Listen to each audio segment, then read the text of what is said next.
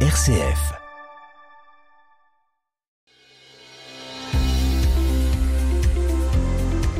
Sur le sentier de la foi. Gwendoline et Loïc.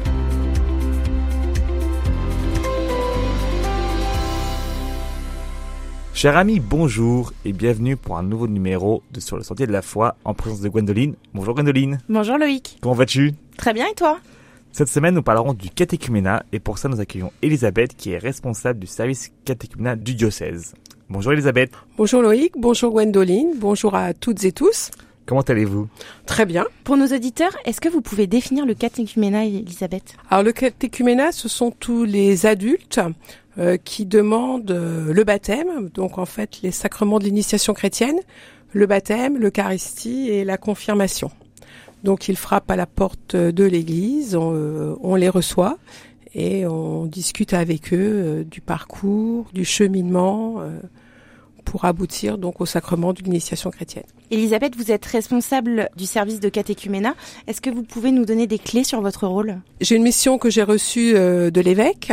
Je, et on a toute une petite équipe autour de nous, c'est-à-dire qu'on a un responsable du catéchuménat par espace missionnaire, donc un sur la Brie, sur l'Argonne, le Vignoble, Chalon et Champagne et le Pertois.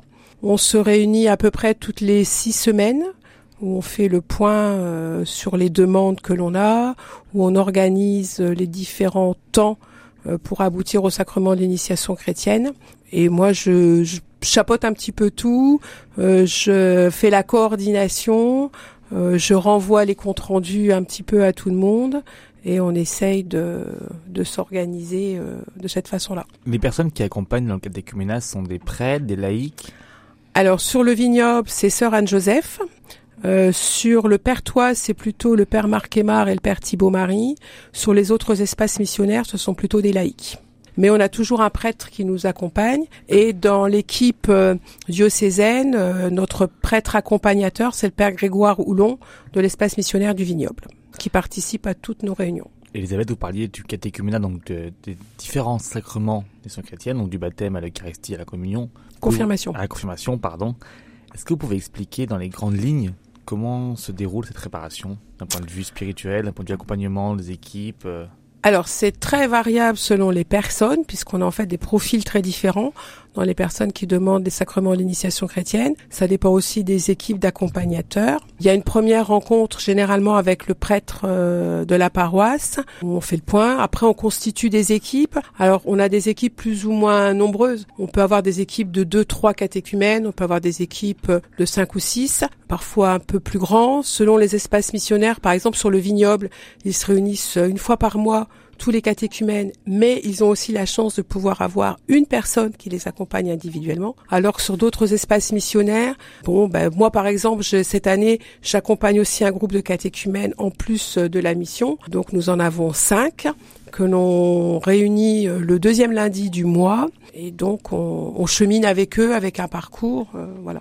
dans votre rôle d'accompagnatrice de groupe Comment ça se passe? Quelles sont vos, vos joies et, et votre rôle au, au quotidien avec eux Alors j'avoue que j'ai beaucoup de plaisir à avoir cette année un groupe euh, de catéchumènes parce que même pour nous aussi adultes, ce sont vraiment des beaux témoignages. Il y a de très beaux parcours de vie avec des personnes qui ont eu des parcours de vie compliqués. Ça nous permet aussi d'avancer et de réfléchir. Parfois on a des des adultes qui demandent mais avec qui on va pas beaucoup avancer ou qui vont pas trop participer ou pas trop poser de questions. C'est très inégal en fait euh, au niveau des groupes. Les groupes sont souvent assez hétérogènes. Et combien de temps se passe la formation des catéchumènes, Elisabeth? Alors globalement, faut compter deux ans.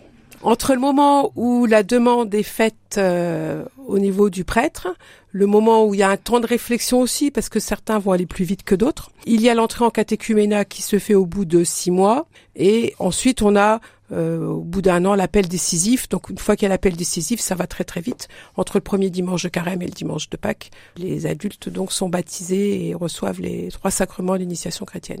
Et comment sont ces jeunes sont-ils accompagnés? Alors ils sont accompagnés par euh, des, des laïcs souvent. Euh, on s'appuie sur un parcours qui est euh, chemin chemin vers la vie chrétienne. Et ce parcours, donc toutes les équipes ont le même parcours. Parfois, en fonction des personnes et de leur niveau, euh, euh, je dirais, euh, d'études, on peut euh, prendre des parcours un peu plus simples ou des parcours un petit peu plus compliqués. Après, on leur demande de participer à la célébration dominicale. Ils le font pas tous. C'est très variable. Combien de jeunes adultes se préparent au baptême euh, cette année et combien entrent en catéchuménat?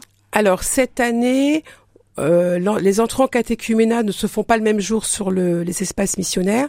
On a ce dimanche, euh, donc 11 février, euh, 11 adultes normalement qui font leur entrée en catéchuménat sur la paroisse de Chalon-Centre.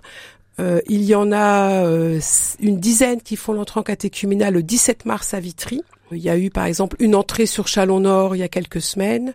Euh, et puis les entrées se font en fonction de l'évolution des parcours et du cheminement des personnes. Et justement, Elisabeth, vous parliez donc des entrées. Sans tomber dans le secret professionnel, comment ces personnes frappent à la porte de l'église? Est-ce que c'est par rapport à la mission, par rapport à des échanges qui sont avec des prêtres euh? Alors, il y a un petit peu tout. Il y a soit des rencontres faites avec des prêtres ou des religieux ou religieuses. Il y a soit des personnes qui ont rencontré de grosses difficultés euh, familiales, voire professionnelles. Euh, d'autres qui ont rencontré des personnes avec qui elles ont pu échanger, discuter et qui font la demande d'entrer en catéchuménat. C'est vraiment très très variable. Et justement, vous, en tant que responsable et accompagnatrice, qui avez dû voir beaucoup de gens passer depuis nombre d'années que vous faites ça, quels sont euh, vos plus beaux souvenirs? Est-ce qu'il y des personnes qui vous ont marqué par leur témoignage? Vous vous dit, mais cette personne, je suis très heureux de l'avoir accompagnée euh c'est enfin il y a vraiment des, parfois des personnes qui nous racontent des, des, cheminements des parcours de vie des parcours de vie accidentés c'est plus ça qui nous touche et ces personnes qui désirent approfondir la foi connaître Jésus faire partir d'une communauté chrétienne euh, voilà, c'est. Et si demain des auditeurs se posent la question du cas catéchuménat et qui veulent rencontrer quelqu'un comme un prêtre ou une religieuse pour en parler, Comment faut-il faire? Quelle, quelle, est la démarche à suivre? Alors, soit on frappe à la porte de l'église et on demande euh, au prêtre euh, de d'expliquer un petit peu la démarche. Euh, soit on, on, prend contact avec le service du catéchuménat, hein, il y a une adresse mail à laquelle je réponds euh, systématiquement. Soit on peut passer par d'autres personnes, c'est mais l'essentiel c'est d'aller frapper à la porte de l'église, d'aller voir un prêtre, euh, un religieux, une religieuse ou un laïc, euh, quelqu'un avec qui on a vraiment une très très grande confiance. Frappez à la porte de l'église, n'ayez pas peur, on vous ouvrira. Eh bien merci Elisabeth, on vous retrouvera la semaine prochaine pour parler ensemble de l'appel décisif qui aura lieu le dimanche 18 février. À Sainte-Menou. À Sainte-Menou. Merci Gwendoline. Merci Loïc, merci Elisabeth. Merci. Et quant à nous, on se retrouve la semaine prochaine ou d'ici là en podcast.